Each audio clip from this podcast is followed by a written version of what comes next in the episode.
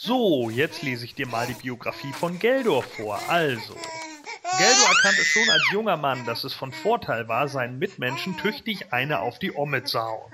Bald scharte er eine Bande Monster um sich, mit denen er saufen, plündern und morden durch die Lande zog.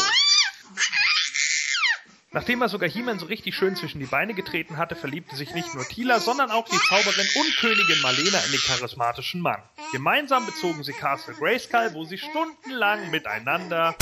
Gordon, Oh, Manuel, du bist schon zurück? sag mal, bist du verrückt geworden? Was? Wieso? Ich hatte dich gebeten, als Babysitter einzuspringen und nicht um den armen Kleinen solche Geschichten zu erzählen. Da, schau, jetzt weint er.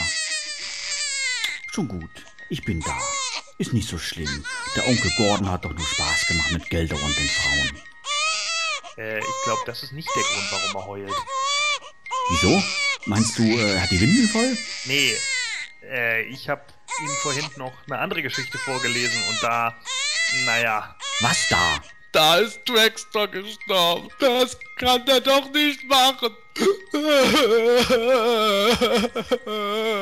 Oh nein! Ganz ruhig, kleiner Sebastian. Das, das war doch nur eine Geschichte. Bitte hör doch auf zu weinen. Es ist alles gut. Der Gott, das ist Dragster. Das semanische Quartett. Präsentiert von planeteternia.de.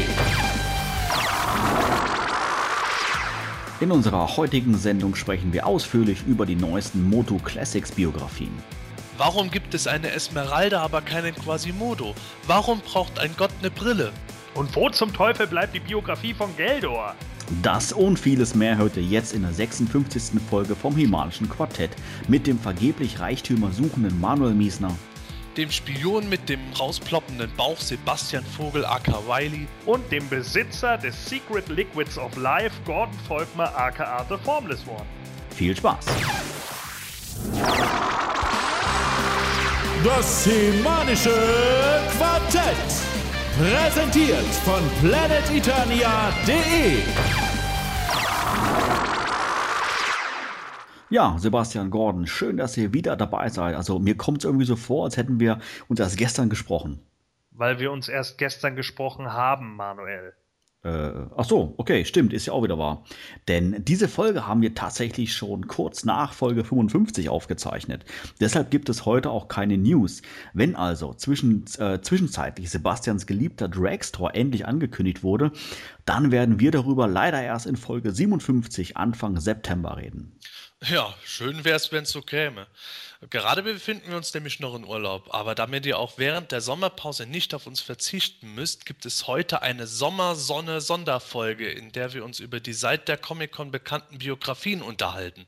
Ganz genau so ist es. Ich würde sagen, starten wir durch.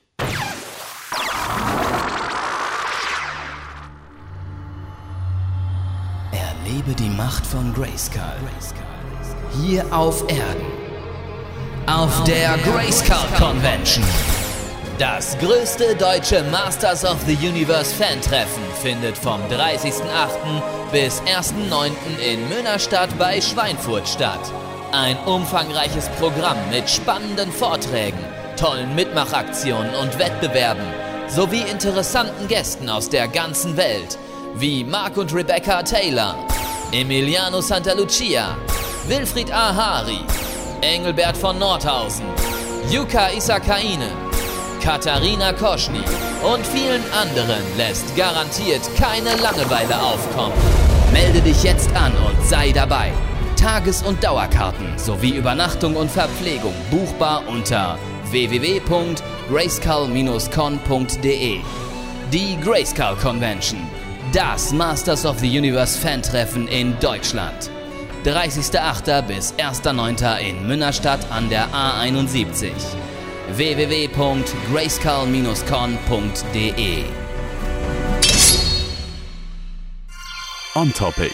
Nerds im Detail. Ja, herzlich willkommen zu On Topic. Wir wollen heute mal ausführlich über die San Diego Comic Con sprechen. Nein, Quatsch, das haben wir natürlich schon in Folge 55 getan, aber was wir dort nicht erwähnt haben, ist natürlich, dass nicht nur neue Artikel, äh, neue Toys vorgestellt wurden, sondern auch eine ganze Reihe neue Biografien, also ja, unzählige eigentlich. Und da wollen wir uns heute mal äh, einige mal rauspicken und mal besprechen. Eine Biografie ist beispielsweise die von Casta Spella, oder Sebastian?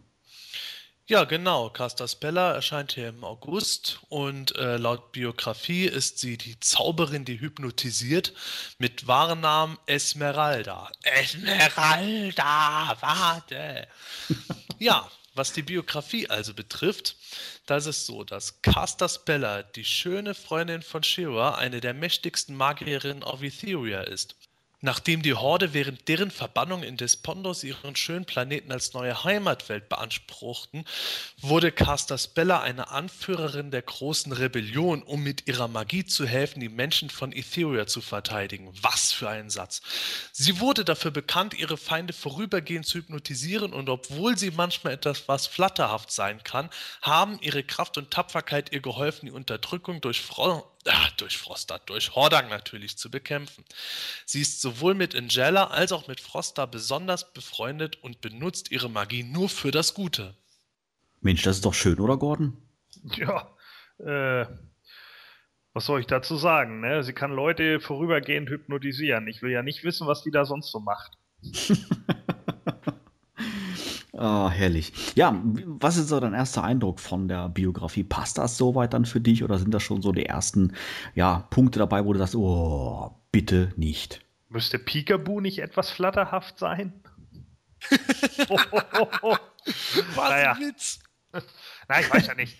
Also, ähm, ja, generell geht das für mich schon in Ordnung. Also äh, so viel gibt die äh, Biografie ehrlich gesagt ja auch nicht her. Es ist ja im Endeffekt nur so, ihr Planet wird belagert, wie so viele andere Planeten auch von der Horde. Äh, sie findet das halt nicht so schön, weil sie ihren Planeten, so wie er war, halt ganz toll fand und kämpft dann gegen die Horde. Das war es eigentlich schon, ne? Also das passt für mich eigentlich.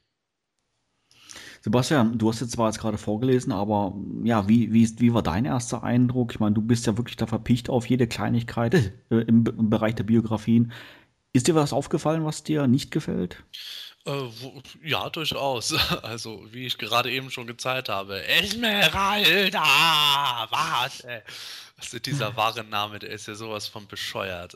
Ich kann es ja wirklich bei manchen Charakteren dann verstehen, dass man sagt, okay, der Name, der geht nicht als Realname, aber Caster Speller wäre für mich noch vollkommen okay gewesen. Und äh, ich habe wirklich darauf gewartet, dass in der Biografie kommt, dass sie beste Freundin von Quasimodo wäre oder sowas. Das äh, verstört mich halt komplett. Ansonsten die Biografie, ja, da hat Mattel sich halt mal wieder äh, dahingehend Mühe gegeben, dass sie halt den Shiva Style Guide durchgelesen haben, um äh, das zu übernehmen, was dort stand. Zumindest ist das in meiner Erinnerung äh, an Informationen drin. Dass Castas Bella flatterhaft ist, äh, kam mir so im Zeichentrick auch nämlich nie vor. Und, äh, ja gut, schön, dass sie sowohl mit Angela als auch Froster besonders befreundet ist. Bei den Amis sind das ja die Special Friends, wo jetzt dann äh, manche schon wieder den nächsten Karlauer wittern, die haben was miteinander, die sind im Bett gelandet. Ja, das ignoriere ich. Ich finde das eigentlich soweit von der Biografie halt äh, recht unspektakulär, aber noch ganz okay. Ich bin halt froh, dass äh, Castas Bella nicht auch äh, noch in ihrer Biografie stehen hat, dass sie durch das Lasertor natürlich nach Returnia gegangen ist. Das ging mir in manchen Biografien etwas auf den Keks und insofern, ja, passt schon. Typisch Princess of Power Bio. Hm. Sage mal, wenn du jetzt gerade schon den, den, den Realnamen äh, angesprochen hast, gab es eigentlich mal irgendwann mal eine Frage an Mattel, warum die überhaupt einen Realnamen haben müssen? Äh, es gab da mal eine Nachfrage und Mattel hat dann halt bei sowas gesagt wie Beastman oder Merman, ja, das können ja keine Realnamen sein. Also haben wir welche dazugepackt und Man at Arms heißt ja auch in Wirklichkeit Duncan, insofern muss das ja und bla bla bla. Ja, somit haben die sich das erklärt, äh, dass sie solche grandiosen Wortschöpfungen wie Squiddich Rex erfinden durften. Zumindest kann man Esmeralda aber schön einfach aussprechen, oder? Ja, das kann man Esmeralda. oh, naja, es ist ja schon wieder schön, dass Esmeralda nicht mal einen Nachnamen hat. Ne? Muss ja ein ziemlich kleiner Planet gewesen sein. Also ähm, ich weiß nicht, äh, ich habe manchmal so ein bisschen das Gefühl, dass sich äh, Masters oder beziehungsweise Mattel wer auch immer da jetzt hintersteckt, steckt hinter den Biografien, meinetwegen auch Scott Knightley selbst, sich da vielleicht auch ein bisschen zu sehr ein Vorbild an Star Wars genommen haben, die ja auch irgendwann in den 90ern äh, angefangen haben, da mit ihren Fact-Files etc. auch für jeden kleinen Fitzel-Charakter, der nur mal für eine Millisekunde, wenn überhaupt, im Film gewesen ist, irgendwelche Namen noch zu erfinden und dann auch noch Realnamen und irgendwie eine äh, grundlegende Hintergrundgeschichte. Und ich habe teilweise ein bisschen das Gefühl, dass es eher daran liegt, an äh, dessen, dass man jetzt selber plötzlich auf die Idee kam, oh ja, wir müssen auf jeden Fall Background haben. Aber ich finde so eine, so eine grundlegende Bio gar nicht, gar nicht verkehrt. Ob die nun bei jedem kleinen Charakter wirklich, äh, sage ich mal, so ausführlich sein muss, da gebe ich dir recht, muss vielleicht nicht, nicht unbedingt sein. Auch ein Realname, finde ich, muss jetzt nicht immer dabei sein. Also ich finde das völlig vertretbar, wenn dann auch öfter mal steht, unbekannt oder keine Ahnung oder irgendwie sowas oder diese Zeile gänzlich fehlt. Ja. Ähm, aber äh, Sebastian, was du jetzt meinst, äh, dass Casta Spella generell auch als Realname durchgehen könnte, sehe ich auch so. Das ist jetzt natürlich kein gängiger Name hier bei uns, aber äh, das kann natürlich auf Eternia oder Etheria durchaus der Fall sein. Witzig finde ich bei unserer nächsten Bio, äh, sprechen wir mal über Schokoti. Da gibt es nämlich dann einen ganz interessanten Realnamen. Gordon, erzähl mal. Ja, äh, Schokoti, böse Hexe von Eternia, heißt im realen Leben Schokoti. wow, gut. Ne, ob man es glaubt oder nicht. Schokoti besitzt unglaubliche von Finsternis genährte Kräfte und war die gefährlichste Zauberin auf der dunklen Hemisphäre von Eternia. Aus Furcht vor ihrem Plan, den ganzen Planeten in Dunkelheit einzuhüllen, köderten Schokotis Artgenossen die blauhäutigen Gar, die ruchlose Hexe ins Sonnenlicht, und begruben sie mit ihrem Gefährten einer Bestie im Haus der Finsternis. Ja, das war wohl viel eher ein Satz. Viele Jahre später erhob der gestaltwandelnde Zauberer Mask den Tempel aus dem Sand der Zeit und öffnete die Tür zur Dunkelheit erneut, bis He-Man heldenhaft Schokoti und die schlafende Bestie für immer besiegte. Schokoti gebraucht die Finsternis und Magie, um Illusionen zu zaubern und Energiestöße aus ihren Händen zu schleudern. Wow, alles klar, oder Sebastian? Ja, also Schokotis Biografie ich finde es schon sehr erbärmlich von Mattel, dass die sich da keinen realen Namen einfallen lassen konnten. oh, der musste ja kommen. Nee, klar, wahrer Name Schokoti, perfekt, genauso sollte es sein. Und äh, die Biografie, klar, die orientiert sich stark an ihrem Zeichentrick-Auftritt, wobei es da halt ähm, so war, da ist eine kleine ähm, Fehler ja, ein Fehlerdetail in der Biografie drin, weil ähm, von Chokoti kam im Grunde nur so eine Art Projektion in der Folge auf. Also im Grunde die Hexe war körperlich insofern gar nicht da, sondern es war wie so eine Art ähm, vorgefertigtes ähm, Illusionsding, wie es bei Star Wars äh, als äh, Übertragung gegeben wird. Aber gut, das ist jetzt wirklich Nitpicking. Ich finde die Biografie insgesamt sehr schön eigentlich.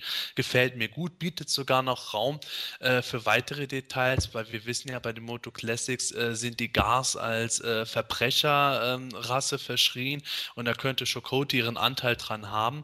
Ich finde es jetzt auch gar nicht schlimm, dass darauf in ihrer Biografie nicht eingegangen wird, sondern das könnte so einen gewissen Weg ebnen. Und natürlich auch toll, dass Lord Mask äh, erwähnt wird.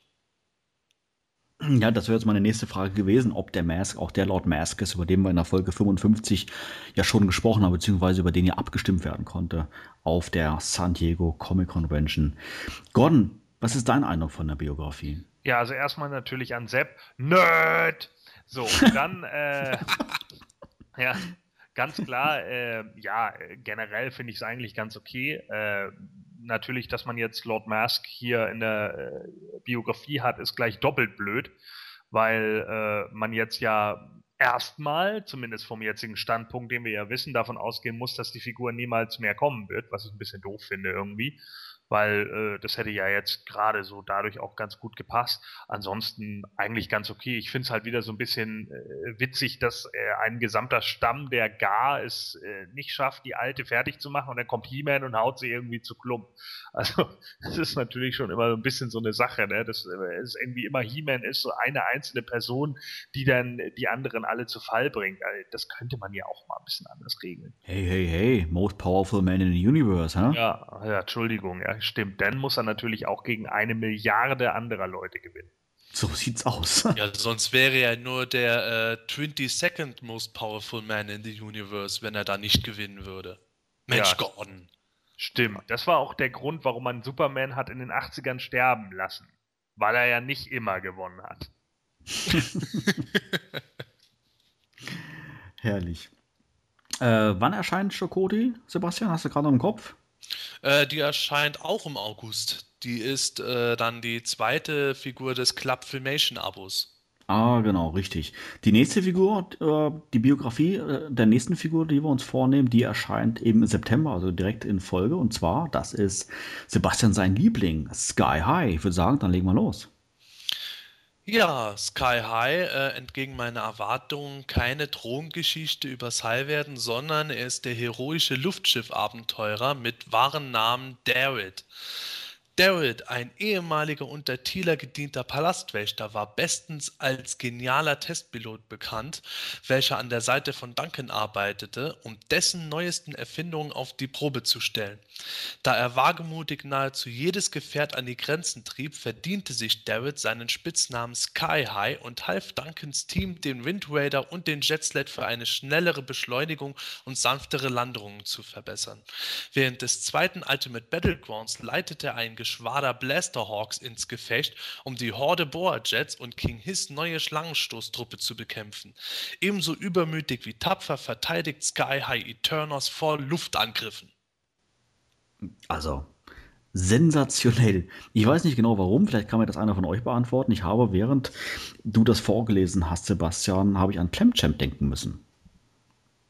Ja, warum? Ähm, er, Sky High arbeitet für Duncan, ja, scheint was auf dem Kasten zu haben, äh, äh, ja, führt jedes Gefährt an seine Grenzen und äh, führt Schlachten an, bla bla bla, verbessert da irgendwelche Techniken. Aber Clemchamp wird Nachfolger, obwohl er mit der Technik nichts zu tun hat. Ja gut, Sky High ist dann halt einfach insofern durchgefallen, äh, der konnte das ganze Zeug zwar fliegen, aber der hätte nie irgendwas reparieren können. Oh, guck mal hier, das funktioniert wieder nicht. Ich habe drei Stunden auf den Eternia-TÜV gewartet. Ja, die Zündkerze ist durchgebrannt. Ach so. Nee, eigentlich war es so, äh, Cle- Clemchamp und Sky High standen zur Auswahl und dann äh, hat Man at Arms gesagt, ja, ich glaube, ich nehme Sky High und dann sagte Clemchamp, oh, it's because I'm black. Ach so, und da hat er sich nur schnell umentschieden. Ja, Das kann natürlich auch sein. Ah, okay, wunderbar. Gordon, was sagst du zu Bio? ja also äh, ernsthaft wahrer Name Darit, Dare It. Oh, also, ja, Scott Knightley, du kleiner Fuchs, du. Nee, nee, ja. das, das, das hast du falsch verstanden. Nicht der, der Ritt, sondern da ritt er lang. Ach so, ja, genau. Ja, auf, auf dem Ach, der Sky. hat also auch Strider ausprobiert. Ja, ja, ja, richtig. Ah. Wo ist denn Sky High? Ah, da, da ritt er lang. Ach so. Seht ihr, wenn Strider irgendwann rauskommt, hier hatten wir den ersten Hinweis darauf und wir waren die Einzigen, die es gesagt haben. Ja, genau. Also total schön, äh, dass, dass er da schon im, im realen Namen dann schon so, ein, so ein, diesen Wagemut des, des Charakters mit eingebaut hat. Ja, ja, ja, ja, ja. Ansonsten, ähm, ja, schon ganz in Ordnung. Äh, einige Leute haben ja mittlerweile schon die Frage gestellt, warum braucht der Typ überhaupt noch irgendwie ein Fluggerät, wenn er schon Flügel hinten am, am Rücken hat. Aber wahrscheinlich kann er äh, ja nur gleiten, ne? Und deswegen braucht er wahrscheinlich erstmal ein Fluggerät, um dann von oben wieder so hinabsegeln zu können. You can't Nee, der, der hat die Flügel, weil es keine Fallschirme bei Eternia gibt. Und er hat die Dinger schon so oft gecrashed, dass er dann einfach diese Flügel von Man at Arms bekommen hat. Hier, wenn wieder was schief läuft, damit kommst du wenigstens heil runter. Ja. Nee, nee, nee, nee, der hat, der hat die Flügel aus dem gleichen Grund, warum Stratos in den klassischen Werbemagazinen im Windrider rumfliegt. Ach so, okay. Weil er es kann. Ja, weil er es kann, genau. Damit er immer zu allen Leuten sagen kann, you can run, but you cannot glide. Oh. Hui, hui, hui. Okay, mach weiter, Gordon. So, äh, ja, dann gehen wir gleich zur nächsten Bio, oder? Ja, ich weiß nicht. Moment. Bist du, hast du schon alles zu Sky High gesagt, was du loswerden möchtest? Ja, ich glaube ja. Also Okay, äh, deutlich mehr, äh, finde ich, gibt's dazu nicht zu sagen. Er war ja sonst auch immer eher ein Charakter, der im Hintergrund blieb. ja, also äh, finde ich das schon ganz in Ordnung von der Bio her. Okay. Ja, bevor wir uns der nächsten Bio widmen, dann lassen, überlassen wir den Sebastian aber noch das Wort zu der Bio von Sky High. Leg mal los. Ja, also ich muss im Grunde bei Gordon kontern, der wahre Name David, ich finde den ehrlich gesagt genial. Natürlich, das hat was von den Schlümpfen, äh, der Schlumpf namens Clumsy, was ist der Clumsy, was für eine Überraschung. Aber trotzdem, das ist halt so dieses Moto-Feeling mit David. Das ist halt nicht wieder irgend so eine komische Wortschöpfung nach dem Motto, äh, äh, wir tauschen ein paar Buchstaben und haben dann im Grunde den Satz, er fliegt hoch nochmal als wahren Namen drin ich finde das ganz geckig eigentlich. Mir gefällt das gut und äh, ich würde den Namen auch so als wahren Namen wirklich abkaufen. Aber was mir eigentlich ähm, etwa oder beziehungsweise was mich stutzig gemacht hat, sind diese Horde Boa Jets. Ich hätte eher erwartet, dass sie die Horde Batmax erwähnen. Boa Jets erinnert mich ein bisschen an den Bola Jet von New Adventures. Keine Ahnung, ob das wirklich was damit zu tun haben wird. Der gleiche Gedanke kam mir auch, ja. Ja, siehst du. Also das, hat mich ein bisschen stutzig gemacht. Und äh, ich finde es nur einfach lustig, dass er ein Geschwader Blasterhawks äh, ins Gefecht führt. Ja, Sky High erscheint mit dem Jetsled. Was könnte er da dann wohl als äh, Markenzeichen benutzen? Nicht die Jetsleds, auch nicht den Wind Raider, sondern die Blasterhawks. Okay, aber immerhin, ich glaube, Manuel, das war Toy Gurus ähm, Hinweis an dich, weil du den Blasterhawk ja endgeil findest. Richtig, ganz genau. Damit ist er ja quasi offiziell eingeführt und ich muss nur noch ein bisschen warten. Ja, genau. ja, aber ich muss sagen, äh, die Sachen, die ich jetzt angesprochen habe, die stören mich nicht weiter, sind mir nur einfach aufgefallen, aber ich finde die Biografie so an und für sich rund. Ja, sind wir mal gespannt, wie das bei der nächsten Bio au- aussieht und zwar die von Neptu. Gordon, leg mal los. Ja, Neptu, der im Oktober erscheint. Neptu, der boshafte Sonnenzauberer. Ja. der boshafte Sonnenzauberer. Der ähm, immer einen ganz bösen, ganz bösen Sonnenbrand für He-Man. Ah, ja, ja. Dazu muss man noch erwähnen, äh, immer, im Englischen ist der Untertitel ja Wicked Sun Sorcerer. Da habe ich sofort gedacht, Wicked Witch, the Wicked Witch is dead. Ja. Wahrscheinlich, wahrscheinlich, ne, er ist auch der, der, der äh, Yellow Brick Road gefolgt. Also, naja, gut, also. Wa wahrer Name Neptu Senkri. Gut, der hat einen Nachnamen, muss der Planet ein bisschen größer gewesen sein. Also Neptu, ein ergebener Diener von Count Maso, war am Boden zerstört und schwor Rache, als sein Meister in einen kraftlosen alten Mann verwandelt wurde. Ohne selbst magische Fähigkeiten zu haben, verbrachte er Jahre damit, den Sand des Feuers und den Sand der Zeit zu durchkämmen, bis er selbst ein alter Mann war. Hier gibt's nicht mal Scheiße, Sir. Als Neptu endlich den Tempel der Sonne und darin den Sonnenskarabeus fand, wurde er in einen jungen Zauberer mit dem brennenden Verlangen, das Universum zu kontrollieren, verwandelt. Sein Skarabeus wurde von He-Man zerstört und er blieb kraftlos zurück, bis er während des zweiten ultimativen Battleground erneut verwandelt wurde, nachdem er King Hiss seine Ergebenheit versprochen hatte. Neptu hat mächtige magische Fähigkeiten, welche einfrierende Energiestrahlen sowie das Blockieren von Telepathie und das Schaffen einer Armee aus Sand beinhalten. Ja, da hat He-Man ein bisschen Angst, ne, wenn die ganzen Sandmenschen kommen. Oh mein Gott, ich kann im Weltraum ohne Anzug atmen. Ich kann einen Ja. ganzen Planeten verschieben. Was tue ich denn jetzt mit Sand? Ja. Hm. Ich hätte da eine Idee. Durchkämmt die Wüste. Ja. Ja. Sensationell. Sebastian. Neptu ist doch Neptu, oder? Ja, äh, Neptu, Schlepptu und so weiter. Ähm, die Biografie hat mich eigentlich ähm, angesprochen, bis zu einem gewissen Grad, nämlich äh, bis zu dem Punkt, wo er während des zweiten Ultimate Battleground erneut verwandelt wurde. Das ist halt für mich sowas, wo ich daran gedacht habe, Alter, äh, Lieber Herr Scott Knightley, äh, wenn Sie diese Figur schon äh, unbedingt haben wollten, entgegen der allgemeinen Fanwünsche, bei denen äh, die Figur ungefähr auf Platz 728 in der Rangliste war, dann sollte man vielleicht die Biografie nicht auch noch so aufmotzen, dass sie überdeutlich macht, wie toll man die Figur fand. Denn äh, während andere Charaktere im Grunde nur die Geschehnisse aus ihrer Zeichentrickfolge wiedergeben oder irgendein Shiva-Style kurz zusammenfassen, wird hier für Neptu wieder eine neue Geschichte dazu gedichtet das ist halt schon ein bisschen offenkundig. Und wie gesagt, mich stört es vor allem daran, weil ich es irgendwo ein bisschen albern finde, dass der dann auch noch beim Ultimate Battleground wieder mitmischt. Das ist halt sowas, wo ich gedacht habe, gerade dieser Charakter hätte auch gereicht, wenn der endgültig im Tempel der Sonne die Hucke voll gekriegt hätte. Da wäre auch die Vorgeschichte um Karaf Maso für mich weiterhin okay. Aber so ist es für mich einfach etwas zu viel des Guten. Ja, warte mal ab, wenn er mit seinem Nep Neptumobil ankommt, du. oh, äh, mal den Teufel nicht an die Wand. oh, Gordon, bist du ähnlich kritisch?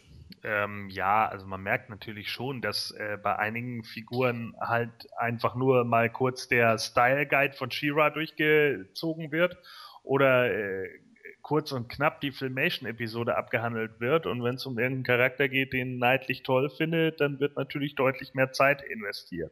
Das ist ein bisschen schade, finde ich einfach, weil man teilweise dann vielleicht sich auch ein bisschen darauf stützen sollte, was die Fans gerne möchten. Und wenn man schon immer so tut, als wenn man so ein ultimatives Universum da hat und irgendwie auch der Meinung ist, dass alles irgendwie in einen Kanon gehen sollte, dann könnte man sich ja bei anderen Figuren, vielleicht auch bei denen, die relativ beliebt sind bei den Fans, auch mal ein bisschen mehr Mühe geben. Hm, könnte man sich zumindest drüber äh, Gedanken machen. Ja, Neptu, ansonsten so als Diener von Count Maso finde ich eigentlich ganz okay, dass man da so zumindest die Brücke hat. Äh, warum er jetzt da irgendwie jahrelang Groll hegt, äh, weil sein ja, Meister da irgendwie in einen alten Mann verwandelt wurde und dann da ewig hin und her hampelt, bis er da einen komischen Skarabios findet. Ja gut, okay, äh, das ist dann seine Sache, ne? Ähm, manche Leute können Dinge einfach nicht ruhen lassen. hm, herrlich. Get over it. Ja, aber wirklich. Echt Neptu. Ich sehe das schon vorm zweiten Ultimate Battleground ist er dann äh, zum Psychotherapeuten gegangen, der hat vergeblich versucht, ihn zu kurieren. Ja. Neptu, du bist so 90er. Genau. Und dann, als er irgendwann endlich mal eine nette ältere Dame im Café kennengelernt hat, da stand auf einmal King Hiss neben ihm. Ey, Hase Bock? Ja, also klar, dann schon. Aber versteht es jetzt richtig, dass er das erste Mal durch seinen Sonnenskarabeus letztendlich verwandelt wurde in den Magier, der er dann ist bzw. war und das beim zweiten Mal durch King Hiss? Ja, so scheint es da zumindest zu sein. Ist halt auch der Spaß, dass man nicht wirklich weiß, wie er überhaupt dann verwandelt wurde, weil es wird ja gesagt, der Skarabäus wurde eben von He-Man zerstört. Ja, ähm, hat dann irgendwo äh, einen Schlangenmenschendiensten von King Hiss das arme Ding dann wieder zusammenkleben müssen mit Patex oder sowas, damit das nochmal funktioniert hat. Wer weiß. Ja, das finde ich ein bisschen, da, da fehlt irgendwie so, ein, ja. so eine Info. Also ich finde den Rest vorher, finde ich soweit dann okay. Also da kann ich mit leben, wie du es gerade schon sagst, Gordon, das mit der Verbindung zu Count Maso und so. Finde ich nett, dass man da so eine Brücke da schlägt und dass er, wie gesagt, dann so ein Artefakt findet und dadurch dann die magischen Kräfte kriegt. Ja, ja, why not? Ist auch in Ordnung. Ich meine, ich, ich meine, ist ja nett, dass er dann mit seiner neuen Kraft nicht zurückgegangen ist zu Count Maso, um den armen Kerl auch mal zu helfen. Egal. Der hat es doch irgendwie geschafft. durch sein Amulett da. Aber ähm, ja, dieser Teil da mit King Hiss, ja, ich weiß, das finde ich ein bisschen blöd. Also, ich meine, die können zwar die Leute in Snake Mans verwandeln, aber ja, dass die Schlangenmenschen jetzt auf einmal dann auch Magier wieder ihre Kräfte zurückgeben können. Äh, naja, weiß nicht. Ich glaube ja, dass das eigentlich alles nur so ein Trick ist, damit wir 2015 eine Quartalsvariante kriegen namens Battleground Neptune und da wird dann in der Biografie erzählt, dass äh, nach dem zweiten Ultimate Battleground Neptune äh, sich zurückgezogen hat und dann seine Armee der, passt auf, Neptunier geschaffen hat. Oha. Aber, aber, in der letzten Folge gebracht, ich weiß. ja, aber da müssten sie, müsste Mattel vorher noch einen Deal schließen mit Europa, glaube ich, oder? Oh, nö, nicht unbedingt, weil äh, die Neptunier kommen ja in den Ladybird-Büchern vor. Ah, stimmt, hast ja recht, genau. Dann li- liegen die Rechte ja gar nicht dann dort. Äh, wir bleiben im Oktober. Neptun erscheint ja im Oktober und im gleichen Monat erscheint auch Mantenna. Ja, Mantenna ist als Figur auf alle Fälle mal cool. Mal sehen, ob die Bio auch gut ist. Sebastian, erzähl mal. Ja, Mantenna, böser Spion mit dem Okay, herausspringenden. okay, vergiss es, ich habe gerade den realen Namen gelesen. Das kann nichts geben. Komm, bitte, bitte. Ah. Ich versuch's. Okay, gut, probier's. Also, Mantenna, böser Spion mit dem herausspringenden Rückenwirbel, äh, den herausspringenden Augen. Wahrer Name, Glebe Tulio Jackass. Ja, eigentlich müsste das schon Cornholio Jackass heißen, damit es konsequent ist. Jedenfalls ist Mantenna ein Ribrank-Nurus von Philibio 9 und hat die beängstigende Fähigkeit, mit seinen hochsensiblen Ohren und Periskopscannern über große Distanz zu sehen und zu hören. Er kann mehr mit diesen Augen machen, als nur zu sehen. Er kann nämlich auch eine Vielzahl von entsetzlichen Strahlen aus ihnen schießen, darunter Lähmungsstrahlen, Betäubungsstrahlen und Laserwellen. Mantenna ist zudem ein gewandter Speer und geht oft weit von seinen Hordegefährten voraus, um sicherzugehen, dass ihr Weg frei ist zum Plündern, Brandschatzen und ähnlichem. Da er auch kein Versager im Kampfbereich ist, braucht Montana selten Unterstützung auf seinen Aufklärungsmissionen. Er benutzt seine Antennenaugen, um den Feind auszuspionieren. Ja, das mit den Kämpfen habe ich irgendwie anders in, Erinner- in Erinnerung, wenn man da das Geheimnis des Zauberschwertes anguckt, oder? Ja gut, aber hier haben wir halt die eierlegende Wollmilchsau bekommen, oder Gordon? Ein bisschen, ja, mit dem Namen Glebe. Ich weiß ja nicht. Ja, immerhin hat er einen Kopf. Ja, der, der, so viel steht fest. Er hat ja sogar vier Paar Augen mitbekommen. Das ist ja auch gar nicht so schlecht. Aber äh, naja, also ich finde es ja eigentlich ganz gut, ne, dass man ihn jetzt tatsächlich so nach seinen Stärken einsetzt, irgendwie, äh, dass er äh, da den, den, äh, diesen Stand, den er in der Horde bekommen hat, als, als einer der treuesten Verbündeten von Hordak etc., muss ja auch irgendwo gerechtfertigt sein. Der kann natürlich nicht irgend so ein Dulli sein nach der äh, heutigen Anthologie, wenn wir da ausgehen, davon ausgehen, dass äh, Hordak mittlerweile ja der ruchlose Zerstörer von allem ist, was sich irgendwie bewegt und sei es nur ein Bauer mit seinen zwei Kindern. Ja.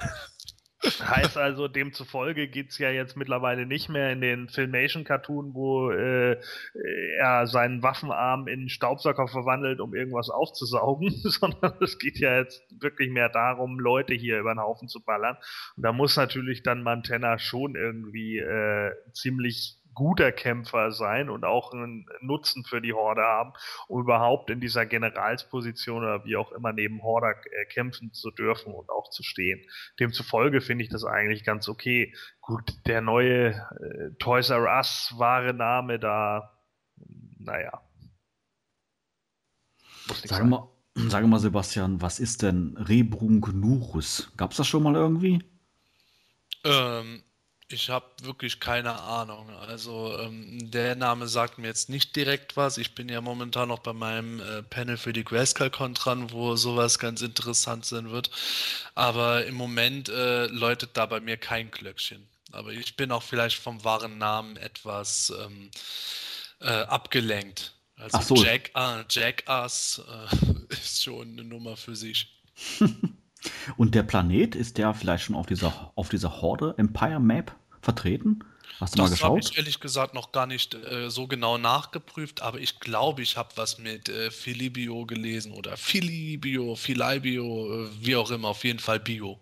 Ja, äh, vielleicht äh, gibt es daneben auch den ähm, Ort äh, Libido 9 oder sowas. Keine Nee, der heißt sicherlich Mangerie. Das kapiert jetzt keiner von den Zuhörern. Okay, das macht überhaupt nichts. Aber erzähl du doch mal so ein bisschen deine Meinung über die Biografie. Ja, wie ich gerade schon gesagt habe, im Grunde die eierlegende Wollmilchsau. Ähm, ich finde es schon ein bisschen lustig, wie halt äh, beschrieben wird, der kann alles. Der kann Lähmungsstrahlen, Betäubungsstrahlen, Laserwellen, der kann wahrscheinlich auch äh, Wellen produzieren, wenn er mal mit dem Surfboard am Strand ist oder sowas. Allein durch seine Augen, keine Ahnung. Ähm, aber ähm, Spaß beiseite. Ich finde es in der Biografie fast ein bisschen übertrieben, wie Montana positiv hervorgekehrt wird, eben weil äh, der so viel kann. Da kommt für mich wieder zum Vorschein, dass offenbar Scott Knightley äh, Montana auch ganz gut fand. Aber ähm, ich gebe Gordon auch wiederum recht, es hätte für mich jetzt auch keinen Sinn gemacht, den ähm, so in der Biografie zu beschreiben, wie er halt in der Shiva-Serie gewesen ist. Nämlich irgendwo der äh, arme Trottel von nebenan, der von Hordak die ganze Zeit in die Grube reingeworfen wird durch die Falltüren durch der sowieso immer alles abkriegt und äh, alle Horde-Kämpfer können gegen Shiva und Konsorten kämpfen, nur Montana kriegt von den Triggets was ab. Aber ähm, so ist das für mich dann ganz okay. Es bietet halt einen ernsthaften Kämpfer, der äh, ein bisschen zu viel meiner Meinung nach schon fast kann, aber äh, das ist dann schon ja mal auf hohem Niveau. Insofern bin ich mit der Biografie doch ganz zufrieden, abgesehen vom wahren Namen. Ja, also ich sehe das ähnlich, muss ich sagen. Ähm, ich ich finde, dass äh, die, die Eigenschaften, die jetzt beschrieben sind, da gebe ich dir recht, ist ein bisschen, bisschen viel, wobei das ja mit diesen Lähmungsstrahlen ja man ja schon kennt, aus, wie beispielsweise aus dem Filmation Cartoon und dass er da so sensationell gut hören kann. Ja, bei den Lauschern macht das ehrlich gesagt auch Sinn. Ich kann mich nicht erinnern, dass ich das schon früher mal irgendwo gelesen oder gesehen habe, aber passt soweit für mich muss ich sagen.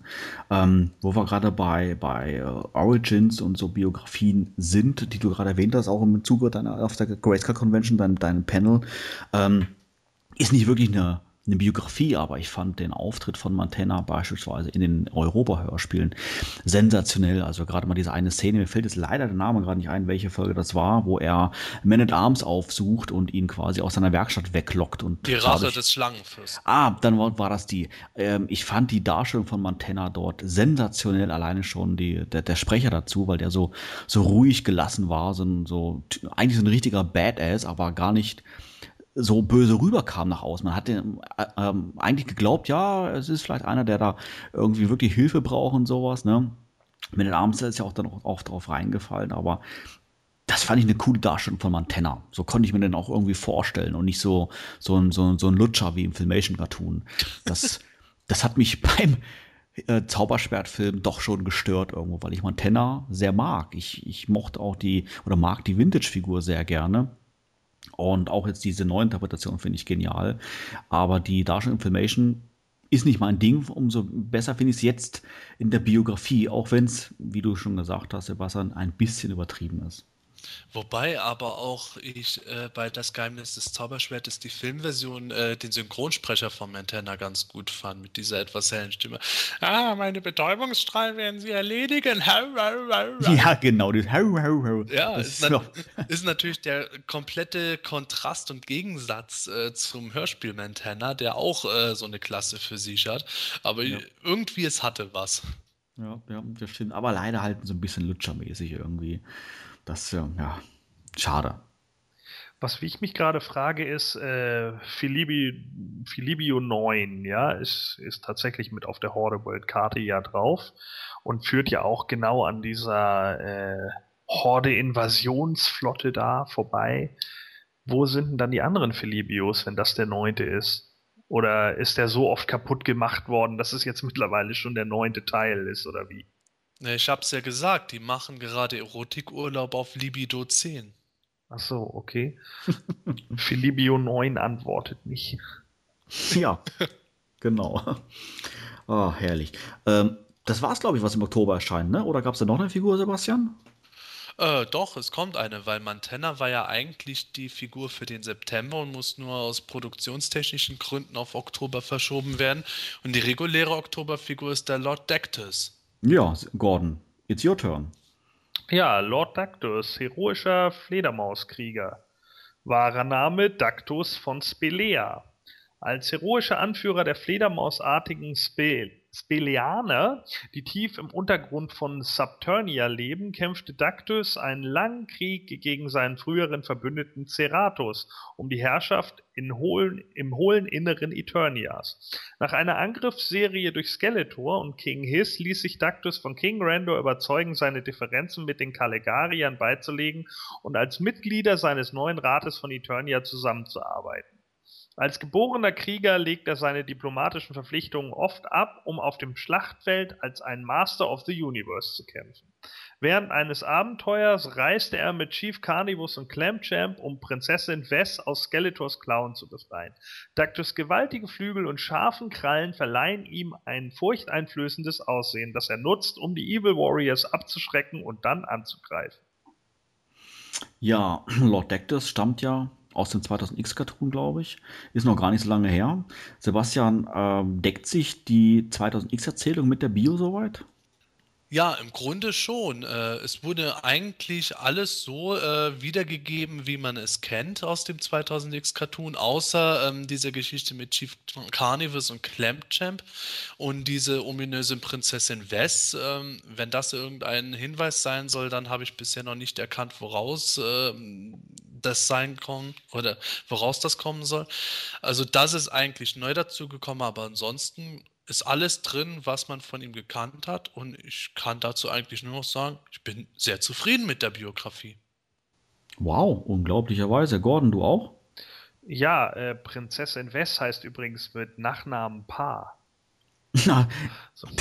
Du, der Gedanke kam mir auch schon, ja. Wess, Pa, wunderbar. Ah, und Prinz Valium. Naja, gut, also äh, so ein bisschen kommen sie ja auch irgendwie nicht davon weg. Ne? Erst die Wüste durchkämmen und jetzt Prinzessin. ja, gut. gleich, gleich kommt der Möter, pass auf. Ja, ich sehe es auch schon kommen, Mr. Coffee.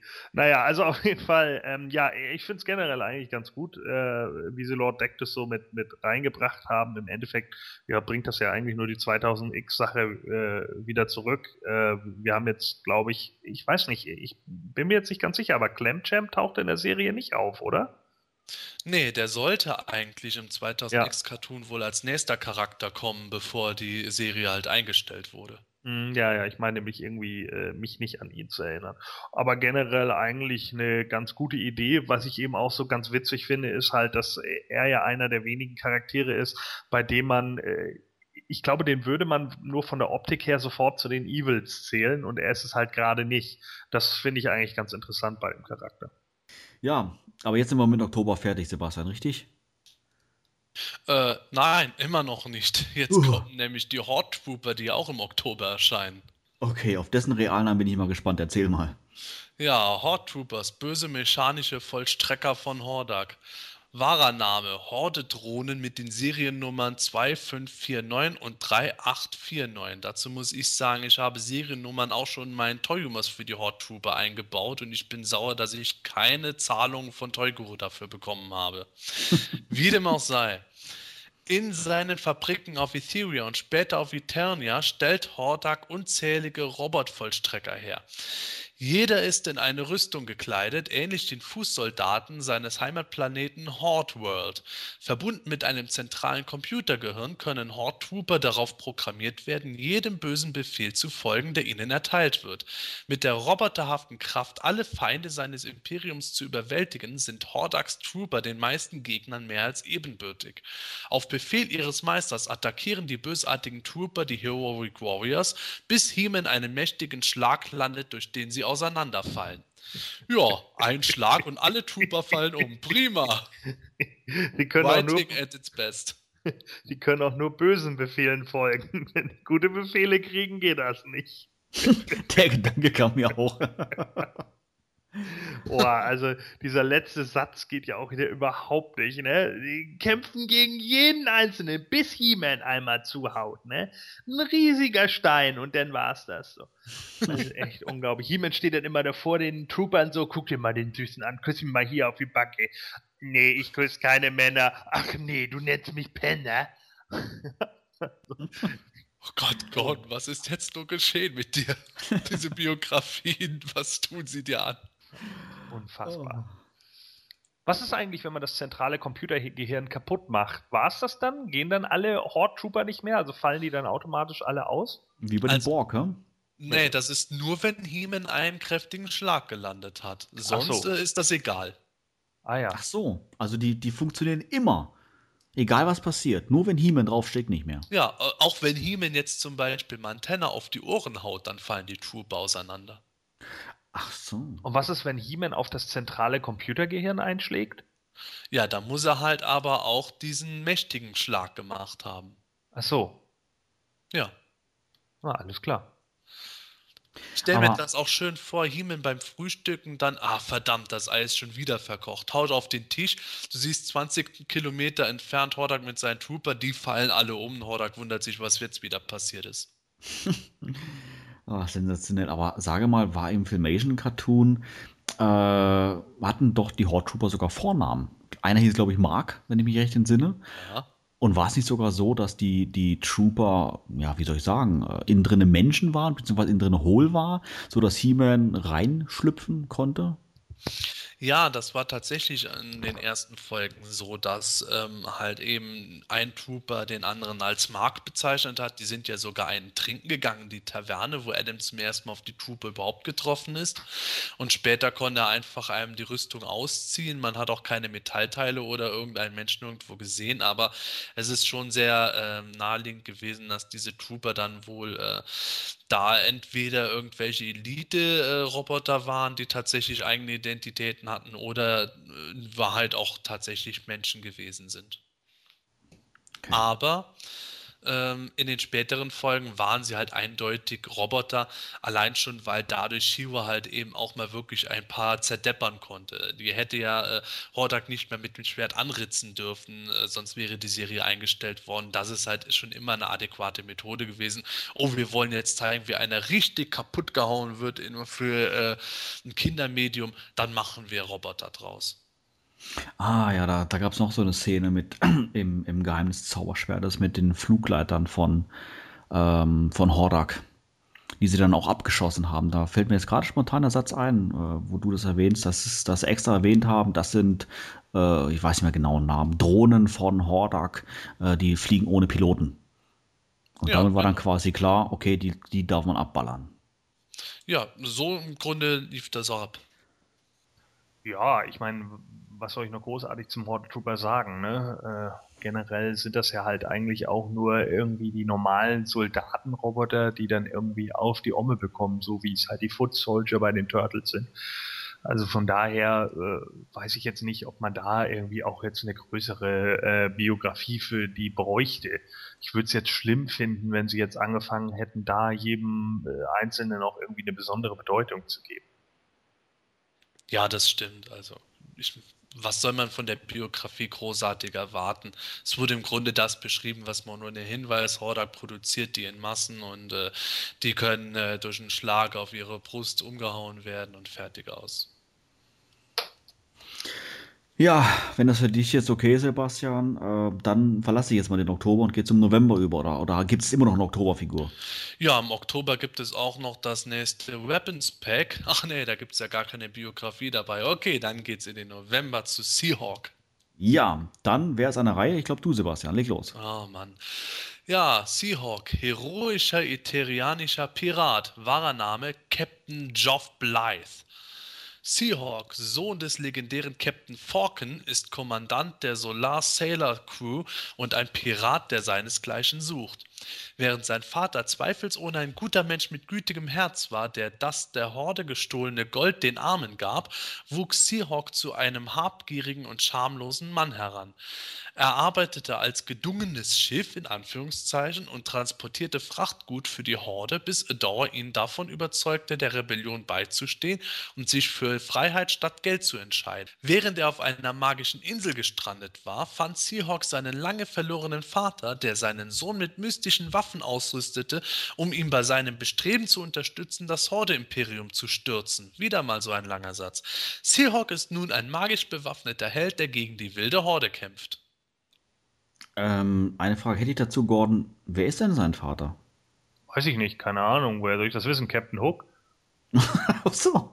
Ach so, das weiß man gar nicht. Na gut, schade. Was sagst du generell dazu Bio? Ja, eigentlich ganz gut. Mir fällt übrigens gerade auf, dass Sepp die davor auch schon vorgelesen hat. Haha. Ich habe Ah, ich hab mich, ein, ich hab mich einmal drum gedrückt. So, ähm, ja, äh, generell Han Solo, ne? Seien wir ehrlich. Aber Also- sowas von. Ja, äh, im Endeffekt, ne, entscheide dich mal nicht für Freiheit, äh, entscheide dich mal für Freiheit, nicht immer nur fürs Geld, ne? Und dann, ja, äh, Shira steht halt auf Schurken. Anscheinend. Ja, da hat mich auch eigentlich überrascht, dass äh, Toyguru da nicht noch ein Stück weitergegangen ist mit der Biografie, was die Zukunft betrifft. Wie das Se- Seahawk und Clamchamp eigentlich total die Freunde sind und Clamchamp dann eine Stadt in den Wolken hat bei, ach nee, Ah, das sind die Special Friends. Ja, das kann schon sein. Sebastian, was ist dein Eindruck und dein- deine Meinung? Ja, mein Eindruck ist, dass es ähm, eine Biografie ist, die sich halt stark auf den Cartoon stützt. Also diese Ereignisse, dass er seinen Vater gefunden hat und dass er jetzt am Anfang für die Horde Sachen transportiert hat, bis äh, er von Adora auf die Seite des Guten gebracht wurde, das stimmt alles so mit dem ähm, Cartoon überein. Insofern kann ich da jetzt nichts gegen sagen. Äh, ich finde es nur ganz lustig, dass er halt eben Captain Geoff Blythe heißt und ähm, sein Vater heißt Captain Falcon. Äh, ich hätte ja erwartet, sein Vater heißt Captain Blythe dann oder er heißt Geoff Falcon, aber ähm, das hat dann wieder mal so Probleme mit äh, wahrer Name, Codename, Spitzname und sowas wohl. Und ähm, was mich halt eben, was ich gerade angesprochen hat, gewundert hat, ist, dass sie da nicht sofort auch noch mit reingeschrieben haben, dass äh, ähm, gemäß dem, was zumindest früher für Son of Heman geplant war, ähm, der der leibliche Sohn von äh, Shira und Seahawk war. Da hätte ich noch erwartet, nachdem der ja bei den Moto Classics der Sohn von Heman leibhaftig ist, dass zumindest noch mal irgendwas kommt, dass Shira und Seahawk später ein Paar sind oder sowas. Aber das ist jetzt auch wieder mal Nitpicking auf hohem Nerd-Niveau. Insofern, äh, Biografie passt für mich, finde ich gut, sehr zufriedenstellend. Dankeschön. Der Finisher Ja, von Captain Falcon ist ja der Falcon Punch. Mich wundert ja, dass äh, da ja gar kein Trademark angeleiert wurde, ne? Denn Captain Falcon ist ja eigentlich eine Trade, also eine getrademarkte Figur von Nintendo. Das weiß ich wieder nicht. Ich bin mir nicht sicher, äh, was es genau bedeutet, wenn, wenn, wenn ein Begriff geschützt ist, ob du den eigentlich nirgends mehr verwenden darfst. Ist es nicht so, dass es bei, bei Strong Or, auch Strong Arm letztendlich auch noch erwähnt wird auf der Verpackung, aber nicht als Hauptname gilt? Ja, das geht- ist richtig. Ja, Halt- aber es geht, es geht ja eher darum, dass du beispielsweise, wenn du jetzt im Toy-Sektor dir eine Marke schützen lässt, und Strong Arm ist ja im Spielzeugbereich geschützt worden durch Hasbro, dann darf Mattel den so gesehen nicht direkt als Hauptnamen benutzen. Also nicht als direkte Anpreisung für das Gerät. Und das ist genau der Punkt. Äh, ich frage mich da halt auch, wenn man jetzt irgendwie Captain Falcon äh, bringen, könnte man den jetzt als Figur eigentlich nicht.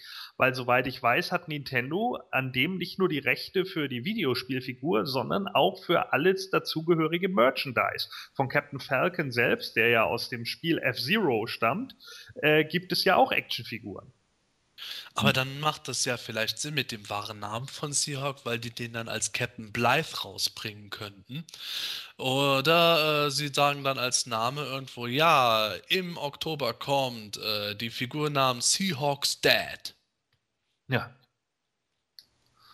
Ja, keine Ahnung. Also, äh, äh, ja, muss man mal ein bisschen gucken. Also, das, das fände ich jetzt schon wieder äh, relativ interessant.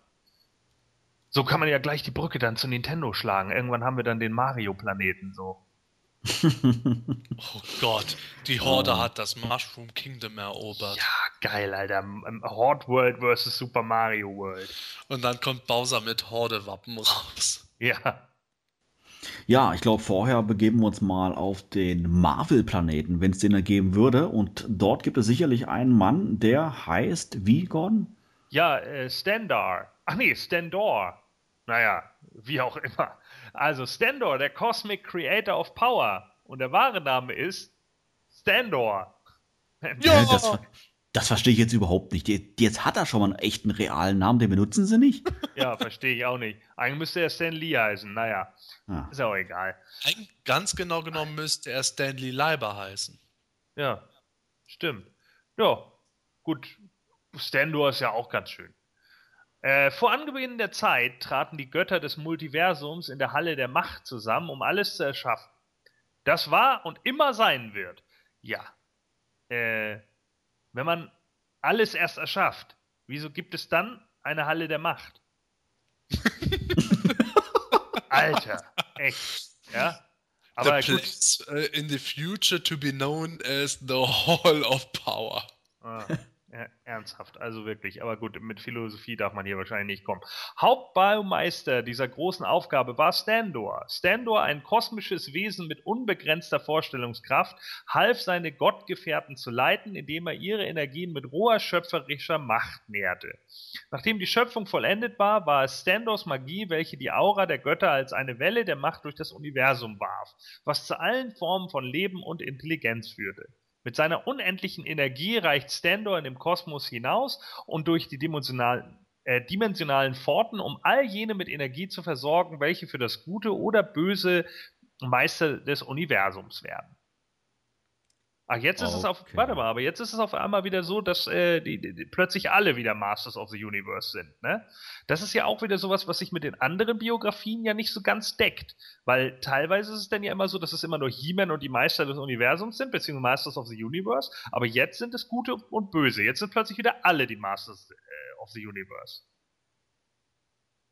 Ja, Sebastian, wie, was meinst du? Ja, so wie Neidlich halt gerade gefrühstückt hat. Ah, hat er ziemlich schlecht gefrühstückt wieder, wa? Ja, man darf den armen Mann auch nicht überfordern. Ich meine, der äh, wird wahrscheinlich schon überlegt haben, wahrer Name, kann ich jetzt Stan Lee bringen oder Stanley lieber? Nee, ich bleib lieber bei Standard, das ist mir doch ein zu großes Risiko. Ja, da war kein Platz mehr darüber nachzudenken, ob jetzt jemand Master of the Universe äh, nur als Held ist oder auch als Bösewicht und äh, wie das in den anderen Bios war. Aber abgesehen davon, ähm, Gordon hat es schon richtig gesagt, klar, ähm, das zu erschaffen, was war und immer sein wird, in der Halle der Macht, die dann eigentlich noch gar nicht sein dürfte, ist eine philosophische Frage, die dann wahrscheinlich äh, hier fehl am Platz ist. Davon abgesehen gefällt mir die Biografie eigentlich ganz gut, weil äh, im Grunde wird damit beschrieben, dass Standor einer dieser äh, Ancients ist, die ja schon äh, seit Anbeginn der Masters-Zeiten immer wieder erwähnt wurden, dass die halt eben sozusagen die äh, Gottwesen des Moto-Universums wären. Und das passt für mich eigentlich soweit. Vielleicht liegt es auch daran, dass ich ja ähm, die Figur, abgesehen von der Brille, äh, doch ganz gut finde, aber ich finde die Biografie eigentlich sehr angenehm und schmiegt sich gut ein.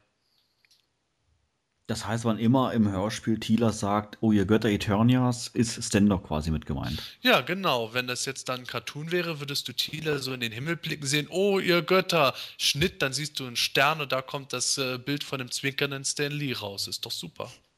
Sensationell. Ja, Manuel, was sagst du so als äh, Stan ah. Lee-Profi? Äh, ja, ja, ich, ich, ich weiß nicht so, so recht. Ähm was ich davon halten soll. Mit diesen Vorfahren, die du erwähnt hast, Sebastian, war mir jetzt so nicht bewusst, ähm, ob das da jetzt auch sich dann so schön einschmiegt, aber ich weiß nicht, ob ich da jetzt unbedingt jetzt noch ein Gottwesen brauche, der ähm, ähm, wieder alles besser kann als die, die zuvor, die sowieso schon alles besser konnten. Ähm, ich bin mir auch nicht sicher, ob ich die Bio denn auch wirklich dann so ernst nehmen soll, ähm, weil die Figur selber vielleicht auch nicht so unbedingt ernst zu nehmen ist. Ähm, keine Ahnung, also zumindest so wirkt es auf mich. Ich sehe das Ganze eher immer noch so ein bisschen als ähm, Vertragsgegenstand äh, zwischen Mattel und ähm, ähm, Poe, war glaube ich der Name der Firma, gell? Und äh, ja, von daher nehme ich die Figur jetzt auch so gar nicht so, so ernst. Ähm, man versucht sie halt letztendlich so ein bisschen zu integrieren in das Motokosmos und nicht einfach zu sagen, hey, wir machen hier eine Figur, weil es im Vertrag drin stand, die heißt Stan Lee irgendwie, bla bla bla. Nein, man gibt sich ja vielleicht da schon ein bisschen Mühe, aber ja, ich weiß nicht, trotzdem, für mich ist das einfach eher so eine, so eine Randfigur, ähm, die für mich nicht wirklich da reinpasst, auch wenn sie optisch vielleicht so ganz nett ist und das mit der Bio empfinde ich da ähnlich. Also das Gott der Götter und ich schaffe alles und ich bin der Meister, der Meister, der Meister, der Meister. Ja, however. Äh, Das ist ja der Spaß. Wir haben die Masters of the Universe und äh, Standor wäre im Grunde einer der Masters of the Multiverse. Ja, oder der Master of the Master of the Universe. Oder so, ja. Ich Ja. weiß nicht. Irgendwie. Ich, ich finde ich es so ähm, spaßig irgendwo. Mir taugt es einfach. Ja, ist spaßig, das kann ja schon sein, aber die Frage ist nur, wie, inwieweit man das Ganze ernst nimmt irgendwo als, als Fanboy, sage ich jetzt mal in Anführungszeichen. Ja, dass man sagt, ey, das muss ich alles jetzt wirklich reinfügen. Oder es ist einfach nur eine Story, wo du sagst, ja, die ist, die ist nett, ja, mehr nicht. Naja, man muss jetzt ja schon, zumindest schon mal sagen, sie bringen ihn ja nicht nur so ein klein wenig mit rein, sondern sie machen ihn ja ziemlich mächtig für die Sache. Gott, ja? ja, Gott, Ne? fertig. Also ich meine, äh, das ist schon, äh, ist ja jetzt kein Charakter, der irgendwie da am Rand rumdingelt und Zahnarzt auf Eternia ist, sondern das ist ja nun schon einer, der irgendwie mehr oder minder da alles macht. Ne? Jetzt macht ja auch das Custom-Projekt Kotu endlich Sinn, ne? weil es für Creator of the Universe immer stand. Ja. Ja. Also jetzt macht im, im Nachhinein macht jetzt alles Sinn. Und dann kommt auch gleich noch raus, dass Stan Lee eigentlich ein ziemlich sadistisches, dummes Schwein ist, weil er sich einfach mit anguckt, wie irgendwelche Hunderttausende von Robotern seine hart kreierten Figuren alle mal irgendwie über den Haufen schießen. Bauern und Kinder und überhaupt alle anderen auch. Also, ne, so wirklich empathisch sind die Götter dann ja scheinbar auch nicht. Das geht ja aber dann jetzt auch wieder in diese philosophische Ecke. Gibt es einen Gott und wenn ja, äh, warum mischt er sich nicht ein? Ich würde das in dem Fall eher so sehen, dass die Ancients bzw. die Alten halt eben so eine äh, vormenschliche Rasse waren, die heutzutage als Götter von den äh, Eterniern erachtet würden, die halt damals irgendwo so eine Art Stein der Weisen gefunden haben, haben dadurch halt das äh, heute im Multiversum bekannte Leben dann äh, davon kreiert. Und ansonsten haben sie da jetzt aber nicht mehr wirklich irgendeinen Zugriff oder sowas. Ich würde die jetzt nicht als Instanz sehen, die irgendwo äh, in einem magischen Tümpel hineinblicken und dann äh, sich anschauen, wie gerade Clamchamp äh, sich selbst befördert, indem er Man at Arms umbringt. Das würde mir da ehrlich gesagt zu weit gehen. Ich stehe auch dabei, dass ich sage, als ernsthafte Biografie ist es für mich auch okay. Ähm, jetzt kann man über das Design der Figur, besonders über den Kopf, äh, reden, wie man möchte, aber äh, wenn da jetzt ein anderer Kopf dabei wäre, dann wäre das für mich ein vollkommen legitimes Design für einen dieser alten. äh, Und das ist für mich schon durchaus in Ordnung, dass es dann so integriert wird. Das einzige Geschmäckle dabei ist halt eben, dass man natürlich weiß, es ist jetzt die Masters in Personifikation von Stan Lee, der nie was mit den Masters gemeinsam hatte. Da habe ich nur ehrlich gesagt bisher einfach kein Bauchweh bei. Theodyssee mit Sebastian Vogel, liebe Fans. Aber Ja. um, um die Biografie nochmal gleich klar zu zitieren, um all jene mit Energie zu versorgen. Das heißt, er tut es ja immer noch. Es ist nicht so, dass er es mal getan hätte. Ja, das, äh, das ist für mich wieder Interpretationssache. Es kann sein, wie du sagst, es könnte aber auch die Möglichkeit bestehen, dass diese Energie ausgesendet wurde und die besteht halt immer noch und kann von diesen Charakteren halt eben ergriffen werden, ohne dass der jetzt gezielt dann da sich irgendwas am Monitor anschaut. Oh, guck mal da, The Master of Capture, dem schicke ich doch mal ein bisschen Energie rüber. Ja, also das heißt, dann hat er im Vorfeld nicht nachgedacht, sondern hat sich einfach gedacht, pff, so what, was passiert, passiert. Ja, das ist doch ähm, fast immer so. Ja, vielleicht war es aber auch so, ähm, dass während den Verhandlungen dann hieß, hey, wir machen den Deal, aber wir wollen von Stan Lee eine Figur. Und dann sagt äh, Mattel, hey, naja, warum nicht? Kriegen wir schon irgendwie hin. Figuren haben wir ja schon mal ein paar gemacht, die sind eigentlich auch nicht schlecht, das machen wir. Ah Ja, aber, aber, aber nicht da irgendwie so, ein- so ein Bauern oder so, das muss schon was Cooles sein, so eine richtig geile Bio oder so, ja. Und dann überlegt dann Mattel so ein bisschen sagt, hey, da gab's doch mal diese, diese Vorfahren, diese Götter und so. Hey, das ist es. Wir machen dich einfach zu den, zu den, zu den Gott der Götter. Und dann hieß es, hey, ja, Baby, das gefällt mir, ja. Und zack, haben sich die Bio da irgendwie ausge, ausge, ausgeknobelt. Man könnte aber auch so eine kleine Parallele irgendwo sehen. Ähm, natürlich zu Stan Lee selber, der ja natürlich jetzt ja kein Gott ist, aber viele, viele, viele, viele, viele Charaktere ja in der Tat erschaffen hat. Wie zum Beispiel Spider-Man und Co. Ja, natürlich. Das sehe ich äh, so schon als Hommage an Stan Lee, der, wie Gordon in der letzten Folge auch erörtert hat, nicht nur so viele bekannte Helden und das gesamte Marvel-Universum insofern, eigentlich geschaffen hat, sondern äh, der auch das Comic-Business im Grunde der damaligen Zeit revolutioniert hat und wirkliche Dramen auch in die Geschichten reingebracht hat und Charaktere auch statt nur äh, Effekte sozusagen. Und das spiegelt diese Biografie wieder. Man könnte jetzt natürlich sagen, dass diese ganzen Ancients diese Comic-Schaffenden waren und Stan Lee hat äh, so diese Comic-Schaffenden wie Jack Kirby oder John Romita und äh, alle anderen, Steve Ditko etc. halt eben äh, dahingehend an angeleitet, das zu schaffen, was sie geschaffen haben mit diesen ganzen Helden. Und der einzige Haken an der Sache ist, dass halt eben Marvel nicht die Masters of the Universe erschaffen hat. Sonst wäre das eigentlich ideal.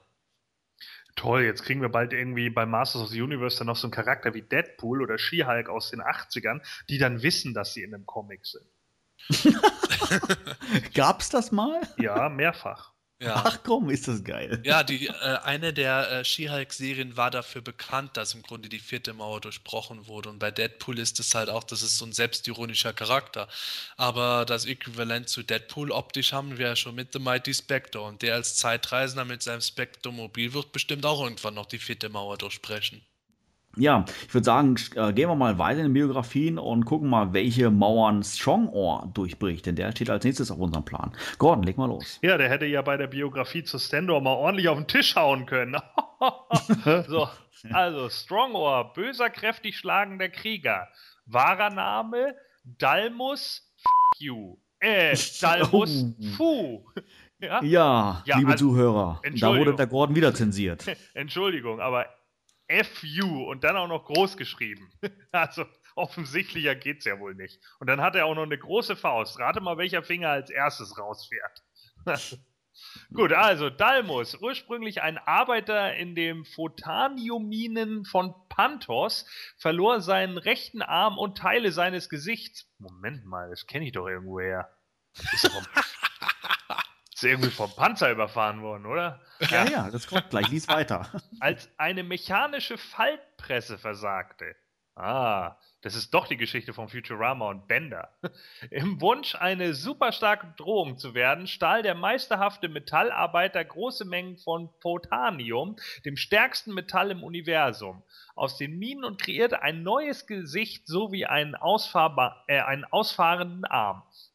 Nachdem Strongors Diebstahl entdeckt wurde, verbannte Königin Elmora ihn aus ihrem Königreich. Jahre später kehrte er mit Skeletor zurück, um, äh, um in die Photanium-Minen einzudringen, doch als He-Man Königin Elmora aus Skeletors Einfluss befreite, wurde Strongor abermals aus Panthos vertrieben. Strongor, welcher von seinen Feinden mit Spitznamen Strongarm genannt wird, Zwinker, Zwinker, ist fast so kräftig wie He-Man und hat einen kraftvollen Schlag, welcher sich auf große Distanzen erstreckt. Der fast so stark ist wie He-Man. Ja. Ja, damit wissen, wissen wir schon mal Bescheid. Aber Sebastian, sage mal, ich denke, dieses stärkste Metall ist Alamantium. Ja, aber das ist eben bei Marvel und ähm, da hat Stan dort scheinbar geschlafen, als er das Masters-Universum geschaffen hat. Ach so, okay. Ja, ja, Dalmas FU, großartig. Ich glaube wirklich mittlerweile, dass das Metakritik ist an Leuten wie uns, die äh, sich über die Bios entweder lustig machen oder sie wirklich ernsthaft runterputtern. Und ähm, diese Parallele zu Trapjaw ist natürlich grandios. Insofern war ich auch e- ganz ehrlich überrascht, dass Twongor nicht irgendeine Verbindung mit Trapjaw und äh, Sideshop hat, weil die drei, die würden ja eigentlich perfekt zusammenpassen. Und ich hätte darauf gewettet, dass die gemeinsam dann irgendwie aus der New Adventures Zeit da irgendwo äh, gekommen sind. Aber so ist es auch ganz okay. Gibt eine schöne Verbindung. Die Biografie mh, hat ja in der Mitte eigentlich den Bereich, wo ähm, die äh, Folge She-Demon of Fantas äh, gelaufen ist, nämlich äh, da war Stronghams einziger Auftritt. Und insofern ist das Ganze drumherum ganz nett reingebunden. Es wundert mich jetzt schon fast, dass Stronger nicht mehr beim ha, zweiten Ultimate Battleground nochmal aufgetaucht ist, diesmal auf Seiten der Horde oder der Schlangenmenschen. Da bin ich ganz froh drüber, dass das nicht war. Und sie haben es noch, sogar noch geschafft, seinen Namen Stronger mit einzubinden. Also das finde ich eigentlich alles ganz schön. Gordon, was ist dein Eindruck? Ja, also äh, da sind mir, glaube ich, die Parallelen äh, zu Trapjaw ein bisschen zu krass. Äh, ich denke, das hätte man auch in der jetzigen Biografie ein bisschen anders lösen können. War das, äh, wurde das beim Filmation so erklärt? Nee. Nein, nein, Ja? also diese äh, Herkunftsgeschichte ist im Grunde in Anführungszeichen neu. Ja. Also, äh, Wobei ich jetzt gerade um einwerfen möchte, die Parallele zu Trapjaw, äh, ist ja natürlich verwunderlich, dass diese Ge- Herrsch Herrsch Herkunftsgeschichte von Trapjaw stammt ja aus einem deutschen Hörspiel. Denkst du wirklich, dass da eine bewusste Parallele ist? Nee, keine Ahnung, das glaube ich nicht, aber äh, trotz alledem, es geht ja äh, scheinbar, äh, scheinen ja die Leute irgendwie in der Regel immer einen Arm und ihren Unterkiefer zu verlieren, ne? also, das war ja nun im DC-Comic bei Trapjaw irgendwie auch so und jetzt hier bei Strongbow ist es auch irgendwie wieder so. Da, äh, wie groß ist die Wahrscheinlichkeit? Also, ähm, und die treffen sich dann auch alle noch irgendwie bei Skeletor. Der scheint ja irgendwie so einen leichten äh, Spleen zu haben, was das angeht. Also, Naja, aber überleg dir mal, Rotar, der hat ja seine Beine und seinen Dödel verloren. Ja, aber vielleicht hat er ja vorher noch sein. Naja, lassen wir das. Ich meine, seinen Kief den Kiefer von Rotar sieht man ja schließlich auch nicht. also, würde mich nicht wundern, wenn das nicht auch noch kommt. Und er ist ja jetzt der meisterhafte Metallarbeiter. Gut. Äh, generell ist es ganz okay. Ähm, äh, Königin Elmora sagt mir jetzt ehrlich gesagt gerade gar nichts. Äh, kam die im Filmation vor? Ja, natürlich, das ist eben ähm, die verhexte Königin gewesen aus der Ah, gleichnamigen Folge. Ja, alles klar. Ja, äh, wie gesagt, also Strong Arm, äh, die Folge im Filmation Cartoon habe ich, äh, glaube ich, irgendwann mal früher als Kind gesehen, kannte dann den Charakter nicht und ich glaube, einer meiner Freunde meinte, das wäre Trapjaw. Ich sag dann, was? Der sieht doch total anders aus. Aber da ja dann auch irgendwie äh, Tang Lasher total anders aussah, hat man das halt irgendwann akzeptiert. Und dann war das halt okay. Deswegen, äh, keine Ahnung. Also äh, da bei der Sache kenne ich mich halt zu wenig aus äh, im Moment. Da müsste ich die Folge nochmal nachholen, um mir das nochmal anzugucken. Ansonsten finde ich es eigentlich ganz okay. Eine Sache fällt mir nur noch auf. Und zwar ist das ähm, dieser ähm, sich ähm, ausstreckende Arm. Das finde ich nur schon ein bisschen seltsam, weil ähm, wie soll, wie soll sich jetzt Mechaneck mittlerweile fühlen? Ich meine, äh, der hat seinen ausstreckenden Hals, wird da schon in den DC-Comics von Tila für runtergebuttert. Und wenn er jetzt auch noch auf Strongarm trifft, dann ist ja endgültig alles vorbei. War das wirklich im Filmation Cartoon so, dass der denn ausfahren kann? Das weiß ich ehrlich gesagt gar nicht mehr so genau. Also ich muss zugeben, ich habe die Folge bestimmt schon ein Dutzend Mal gesehen, in Anführungszeichen, aber auch nur gesehen, weil äh, das ist nicht unbedingt eine meiner Lieblingsfolgen gewesen. Deswegen habe ich nie so genau drauf geachtet, sondern das meistens eher nebenbei laufen lassen. Meine Kinder haben das geguckt, während ich äh, was gemacht habe. Ja, dann solltest du vielleicht morgen früh mal fragen, ne? Ja, die werden es bestimmt wissen. Dann sagt mein Sohn, ja, genau. Und dann ist dir aufgefallen, Papa, dass der Strongarm total aussieht wie Trapjaw. Hm. Ja. Ich freue mich schon, wenn Tila aufs Redlaw trifft.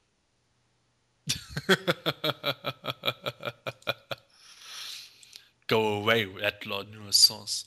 Ja, und auf Butthead und auf, keine Ahnung, Extender.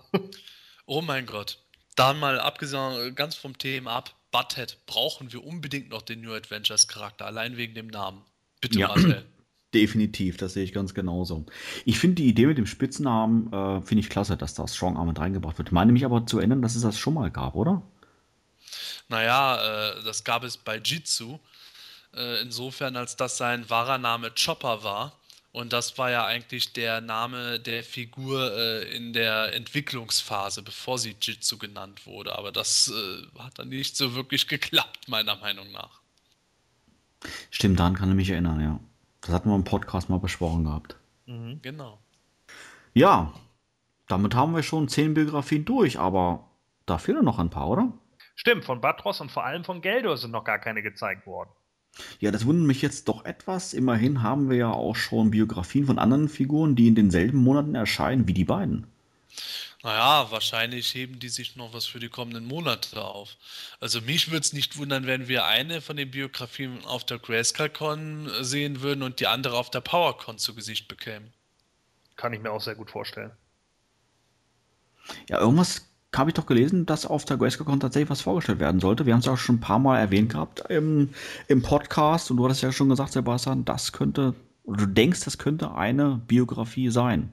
Ja, würde doch Sinn machen. Ich meine, Geldor, äh, lieber Gordon, wäre doch ideal. Wer hat Geldor überhaupt ins Rennen gebracht? Die deutschen Fans. Insofern äh, sollte es nur gut und recht sein, dass wir auch die Biografie von Geldor als erstes sehen. Absolut. Ja, das macht definitiv Sinn. Ja, prima, dann kann ich endlich ins Bett gehen. Ja, aber Moment mal, wir haben eine Biografie vergessen. Plandor. Sepp, warum steht die nicht im Skript? Naja, wir brauchen noch einen super tollen Aufmacher für die nächste Folge. Ah ja, und dafür nimmst du ausgerechnet den magentafarbenen Hasen Plandor. Du mieser Kleiner!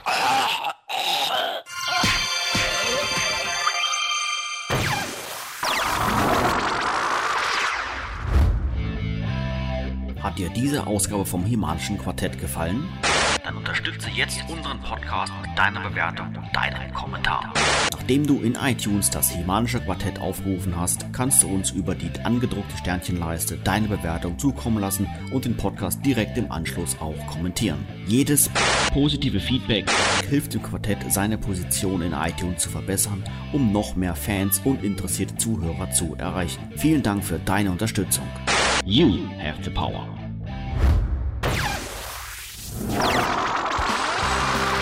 Das Semanische Quartett.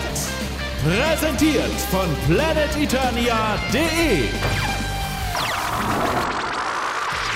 Gut, ich würde sagen, damit schließen wir die heutige Folge ab und verabschieden uns in eine kurze Sommerpause.